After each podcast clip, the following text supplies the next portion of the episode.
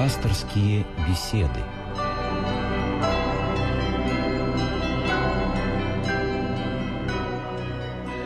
Как всегда, э, в это время по воскресеньям пасторские беседы на Радио России. Наш пастор сегодня отец Сергей Звонарев. Здравствуйте. Здравствуйте. Меня зовут Ирина Ахеева. Наша тема сегодня Сретение, встреча с Богом. Мы поздравляем всех с праздником сегодняшним. Номер телефона, по которому вы можете звонить нам и задавать вопросы, такой, как всегда, 956-1514, код Москвы, напомню, 495. И адреса, по которым после программы можно отправлять нам письма, 125-040, Москва, 5 улица Имского поля, дом 19, дробь 21, Радио России, пасторские беседы, это наш почтовый адрес, и электронная почта слово на радиорус.ру.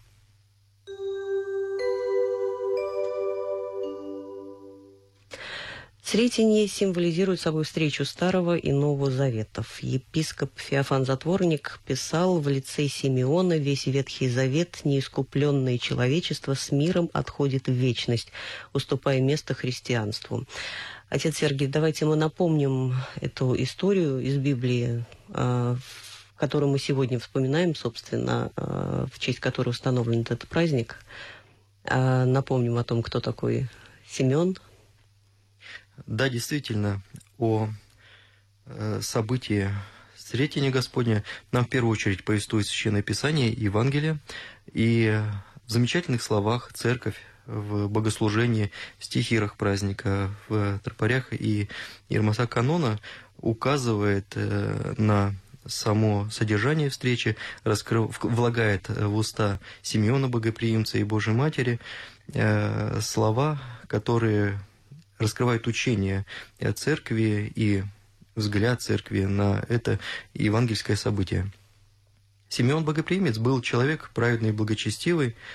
Согласно церковному преданию, он один из тех 72 ученых-переводчиков, а в славянской традиции толковников, которым египетский царь Птолемей II поручил перевести священное писание с еврейского языка на язык греческий – на язык тогдашнего всего просвещенного мира. Собственно, целью э, Птолемея было популяризировать э, и э, книги Священного Писания, желание иметь на греческом языке Писание, и 72 переводчика должны были выполнить эту задачу. Среди них, по церковному преданию, и был Симеон Богоприимец.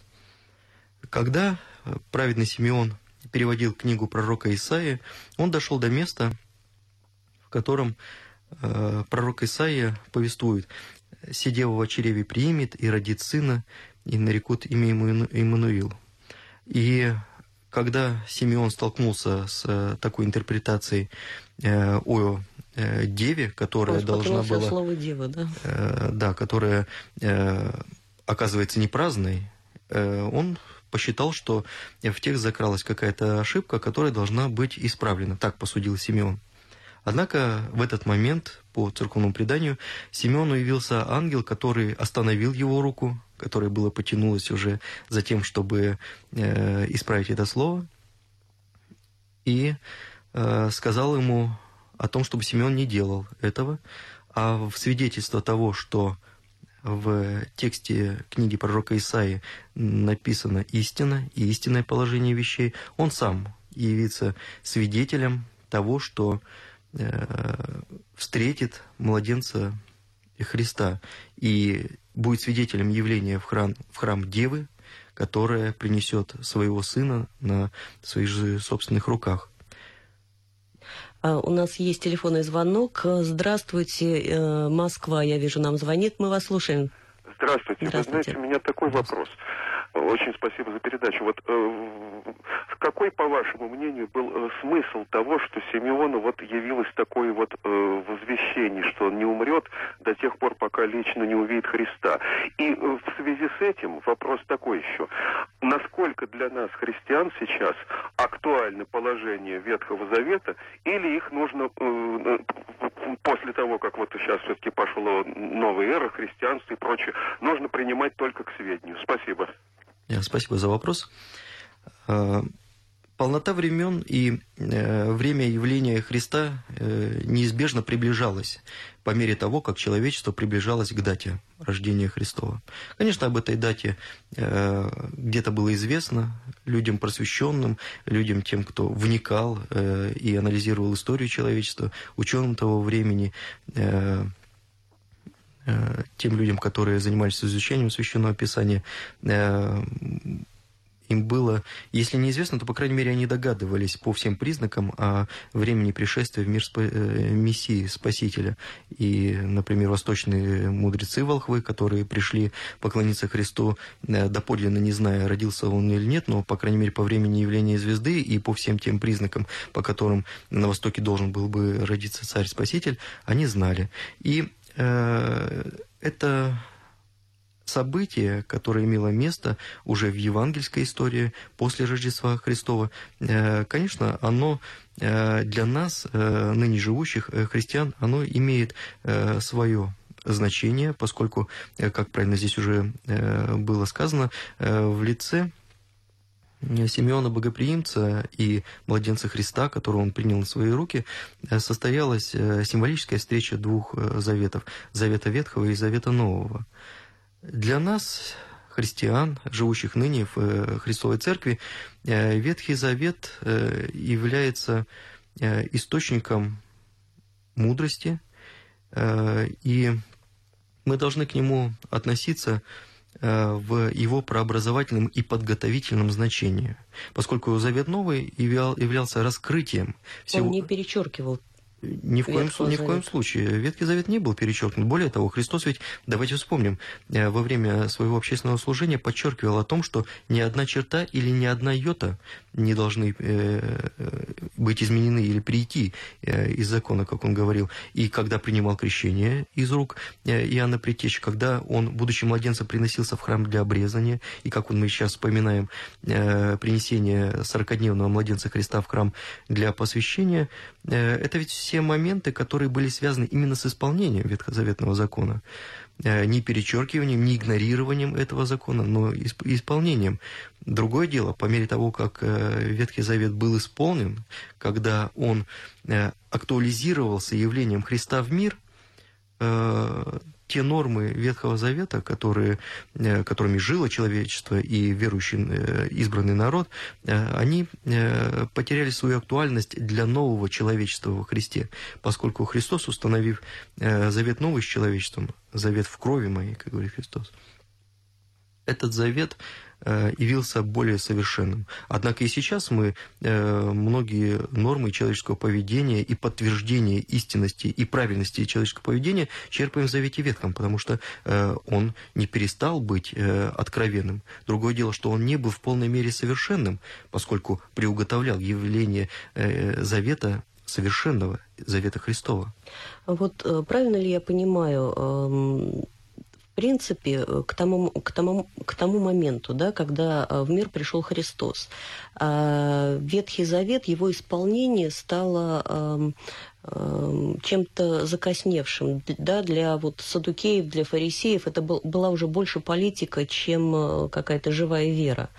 Да, и Христос, приходя в этот мир, да, он вдохнул жизнь в эту человеческую веру в Бога.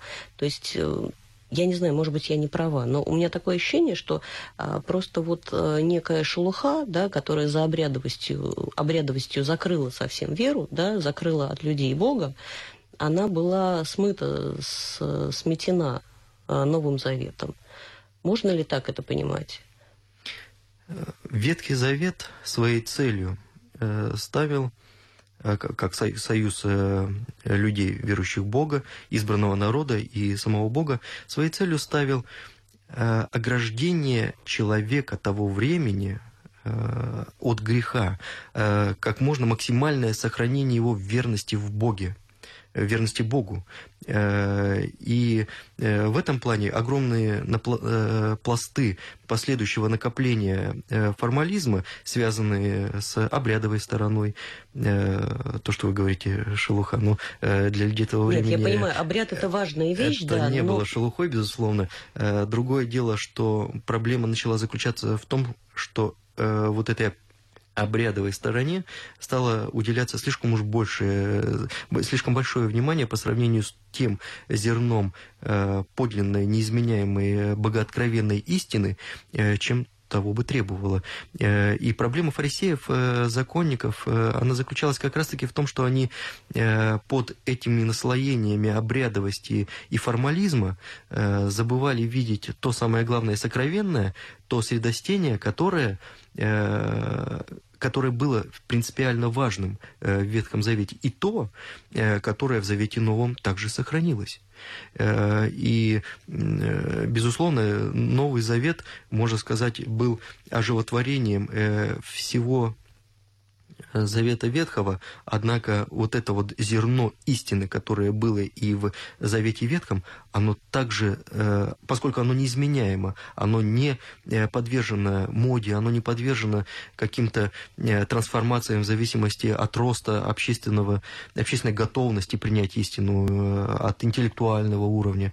Так вот, вот это зерно, оно также неизменно оказалось и в Новом Завете. Другое дело, что оно было в большей степени раскрыто э, в учении Христовом, более преподано людям э, без э, наслоений э, всего того, что возникало позже.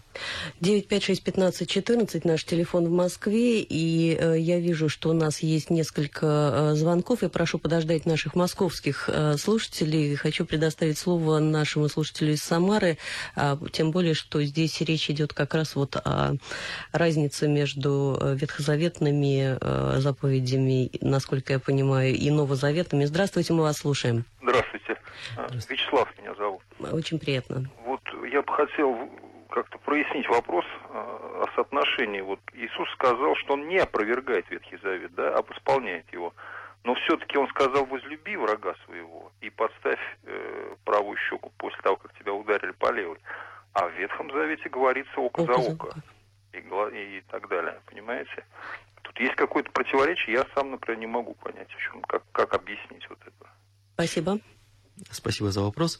Давайте с вами вспомним э, евангельское повествование э, о, о том, как Христос, э, отвечая на э, вопрос и э, тем людям, которые совопрошали его э, относительно того, Э, как же, э, в чем же заключается э, закон? И один из тех людей, которые сопровождали Христа, на подобный вопрос сумел ответить о том, что возлюби Господа твоего, как самого себя, Господа твоего и ближнего своего, как самого себя. В этом весь закон и пророки. И причем вот это правильное понимание Ветхого Завета, оно, в общем-то, сохранялось и э, у людей того времени, э, времен общественного служения Христа. Э, многие ведь из тех людей, которые сопровождали Христа, в общем-то, не, не, еще не догадывались о том, что наступило время явления некого нового учения, которое бы настолько живо захватывало и настолько бы оно, настолько бы оно отвечало человеку, его устремлением к Богу, что многие и ученики, и ближайшие вот э, те люди, которые сопровождали Христа, в общем-то и не знали, что вот э, это должно явиться сейчас. Э, и поэтому в новозаветном учении, безусловно, содержится высота нравственности и высота поведения человека. И то, что, о чем вы сказали, Э, о словах э, Господа, который учил, если тебя ударят в одну щеку, ты должен поставить и другую. Э, Ветхий Завет этого не знал. Знаете ли, Ветхий Завет ведь в своей истине и в своей, в своей глубинной части как раз-таки знал все это. Другое дело, почему существовало указание о том, чтобы действовал принцип око за око, а зуб за зуб, для того, чтобы положить предел человеческой агрессии. Угу. Не за око два ока и за зуб два зуба, а с тем, чтобы э, ответ человеческий был, по крайней мере, адекватен тому э, вреду, тому злу, которое было причинено человеку. То есть положить предел распространения человеческой э, агрессии и злобе человеческой. Однако Это не значит, что Ветхий Завет говорил э, и доносил до своих слушателей э, вот это, этот принцип. То есть, иными словами, можно было бы сказать, но если ты более совершен, то ты постарайся и за э, око, и за зуб не воздавать. Э, об этом же и сказал Христос, когда раскрывал учение, когда предлагал э, новозаветное учение, он об этом прямо сказал, засвидетельствовал о том, что если тебя ударят в одну щеку, ты поставляй левую щеку. То есть не протився злом, злу, а добром сопротивляйся злу. Конечно, это не было сказано в Ветхом Завете. Однако люди просвещенные духом, люди, те, кто искренне и в глубине своей понимали учи... заповеди, которые были даны пророку Моисею, они понимали, что в глубине это учение именно таково. И это то родственное, что объединяет э, два завета. Несмотря на то, что формально э, заповеди, да, были выражены, бывало, э, достаточно с позиции современного человека, который уже привык э, к, новозаветным, э, к новозаветному нравственному закону, э, определенно даже, даже жестоко бывало. Э, однако, э, вот еще раз говорю, что в своей глубине э, эти заветы, они заветы с одним и тем же посылом. 956-1514, наш телефон в Москве. Э, мы сейчас предоставим слово еще одному нашему московскому слушателю. С одной стороны, вроде бы не по теме. Вопрос. Э, здравствуйте. Вы хотели спросить о, э, об уроках православия. Алло. Да, здравствуйте. Алло, здравствуйте. Да. Это вас беспокоит Сергей Владимирович. Да, об уроках православия и о качестве воспитания. Это преподавание.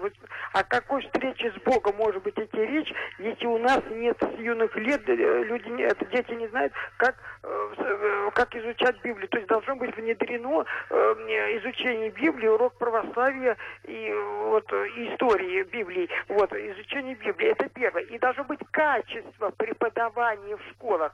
Вот если мы возьмем учебники по истории за пятый класс, древний, это история древнего мира, о том, что якобы а, человек произошел от обезьяны, это неправильно. Тогда остается вопрос, а обезьяна от кого произошла? Спасибо, мы поняли ваш вопрос. Спасибо. Отец э, в рамках этого вопроса, который, э, как правильно заметила ведущий, э, не совсем касается темы беседы, однако давайте поговорим как раз-таки о встрече, о том, что такое встреча с Богом и как она может происходить. Только ли на уроках обучения православию? Вот мне кажется, что главное должно произойти в семье все-таки. И Встреча. потом уже, и потом уже э, школа в, дан, в данной ситуации, мне кажется, это уже все-таки вторичное, потому что если в семье, да, э, ребенка не, не подвигли вот к этой встрече, да, его не направили к ней, то уроки в школе не помогут, мне кажется. Вы знаете, я бы, во-первых, э, не стал бы говорить о том, что встреча с Богом – это воспитание говоря в контек- да. о контексте школы, о контексте семьи. Встреча с Богом – это некий сакральный момент в душе человека, когда он э, вдруг начинает понимать и соглашаться э, с тем, что Бог есть э, соглашается с, с нравственным учением церкви, которое является богооткровенным учением. И у всех людей эта встреча с Богом, она происходила по-разному. Э, и среди э, тех людей, которые стали уже частью истории, и среди наших соотечественников, большое ведь количество примеров э, тогда, когда встреча с Богом была чем-то действительно очень необычным, вдруг произошедшей, произошедшим откровением, когда вдруг сердце отозвалось на голос Божий. Вот то, о чем говорит Христос. «Стою у двери и стучу, и кто отверзит дверь, к тому войду и обитель сотворю». И вот эта встреча, во всяком случае, она остается незабываемой для человека и хранится им в сердце. Бывает встреча э, с Богом э, другого плана, когда человек по мере своего взросления интеллектуального, по мере э, взросления своей личности э, все больше убеждается в непреложности нравственных ценностей, э, утверждается в вере, и для него встреча с Богом является неким процессом возрастания его личности – и при этом э, он эту встречу, которая не была э, такого-то числа, такого-то дня э, в таком-то месте, однако он реально внутри себя чувствует э, о том, что эта встреча принципиально важна для него, и он относится к ней с трепетом. И бывает встреча с Богом, вот действительно то, о чем вы сказали, встреча в семье с Богом, встреча в школе с Богом, то есть встреча с Богом в, воспитатель, в нравственно-воспитательном контексте, когда человек, поверив Э, поверив нравственному учению, восприняв э, и отозвавшись на это нравственное учение, э, имеет эту встречу с Богом. Конечно, тоже, опять-таки, он не может сказать, где и когда эта встреча произошла, однако сердце ему подсказывает, что эта встреча была. И в этом плане мы не должны пренебрегать всеми теми способами, которые бы могли человека наставить на путь к спасению. Безусловно, э, в мире существует огромное количество путей, идя которыми человек э, может э, рано или поздно Бога встретить. Однако есть пути более очевидные и пути менее очевидные. Идя путем беззаконий, нравственных беззаконий, разврата, преступлений, Э, встретить Бога тоже возможно, э, однако э, все это бывает вывернутой в тяжелой форме. Вот, подобно тому, как мы знаем, что многие люди, пройдя путем страданий, путем преступлений, вдруг а, обретали веру в, в Бога. Это, это, это такой путь закономерен. А с другой стороны, все-таки, может быть, не ждать уж развития таких драматических событий, а все-таки думать о том, чтобы встреча, особенно у ребенка, э, с Богом произошла э, в благожелательной атмосфере христианского воспитания, э, которое в первую очередь действительно осуществляется в семье, но и хотелось бы верить, чтобы в нашей стране и в школе бы вот это христианское воспитание детей тоже могло иметь место. Однако здесь мы сталкиваемся с тем вопросом, который справедливо был задан в вопросе относительно того, как э, это воспитание может осуществляться в школе. Э, в первую очередь, воспитание, наверное, христианское в школе, по крайней мере, в общеобразовательной школе, э, наверное, не произойдет. Какие бы замечательные учителя не были. Потому что христианское воспитание – это формирование христианской личности на которую, во-первых, школьное воспитание, э, образование и воспитание да. не нацелено. 45 минут в неделю э, этого недостаточно. И, и более кажется, того, да, да, это э, сообщение знаний. Вот то, о чем, например, мы сегодня говорим в, конте в контексте основ православной культуры, мы говорим как раз-таки о культура культурологичности предмета, во-первых, угу. основ православной культуры, и о том, что своей целью этот предмет, в общем-то, не ставит христианское воспитание, а сообщение знаний и э, сообщ... утверждение ребенка э, в, э, в традициях ценностей нашего народа, которые являются православными ценностями. И Однако такой цели воспитания, как христианизация ребенка, этот предмет, безусловно, не ставит. Поэтому, как бы мы с вами не говорили о том, что этот предмет, конечно, он важен, безусловно, и он нужен но все-таки такой цели он перед собой не ставит. Э, существует э, при приходах воскресной школы. Существуют э, э, просветительские проекты, в том числе детские просветительские проекты, которые помогают ребенку э, и дают ему определенные ориентиры, опираясь на которые он мог бы понять и воспринять о том, какова же эта вера и что значит верить вообще. Это нужно прийти в какое-то место и в какое-то время для того, чтобы поверить? Или вера – это то нечто, что сопровождает человека всю жизнь, находясь в его сердце? И этому невозможно, наверное, научить вообще теоретически. Э, это можно воспринять только своим сердцем. А таких предметов по воспитанию сердца пока еще не, не придумано. К сожалению, нет. А, я приношу извинения тем нашим слушателям, кто не успеет э, у нас в эфире появиться. Вот один из вопросов из Москвы я сама задам. А, почему на Сретенье освещают свечи? Что это значит?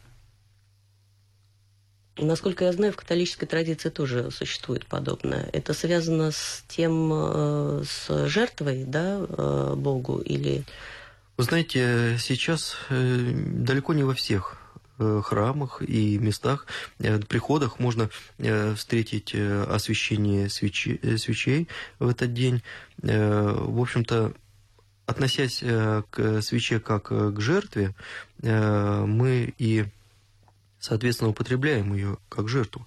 В общем-то, как освещать свечи в этот день э, особенно-то и нет необходимости, потому что нужно правильно относиться к самой свече, которая не просто горит э, и символизирует огонек нашей веры, а которая является даром нашим Бога, Богу, символическим, внешним даром, но который должен подтверждать наличие жертвы внутри, в сердце человека.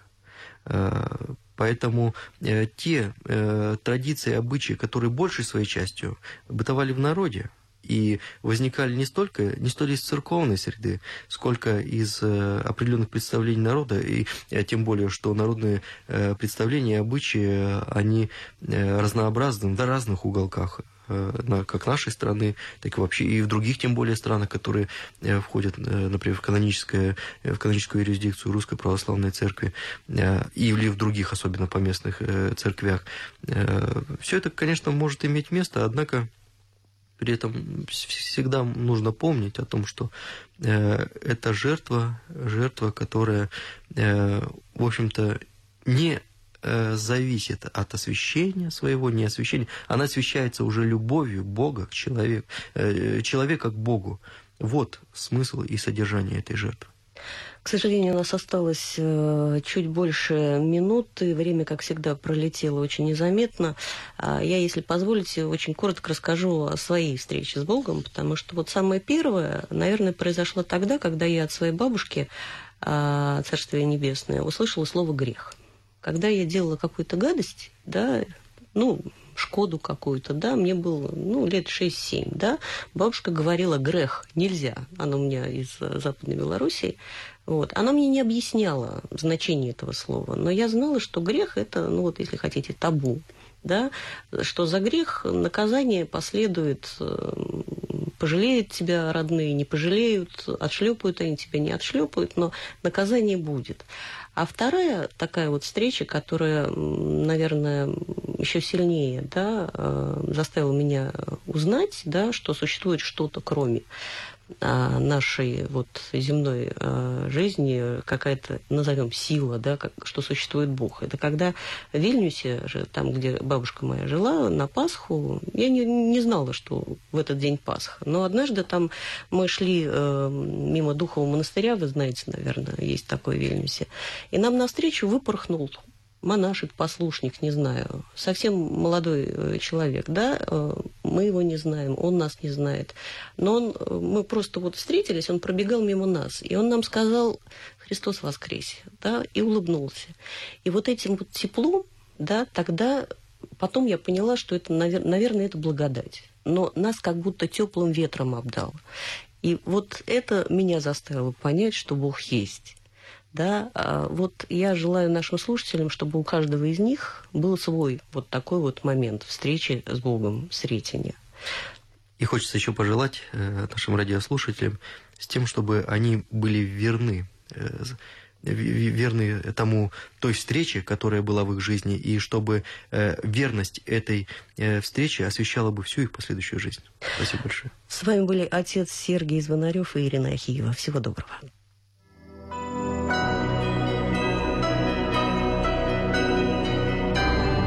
Слушали программу «Пасторские беседы» из цикла «Мир, человек, слово».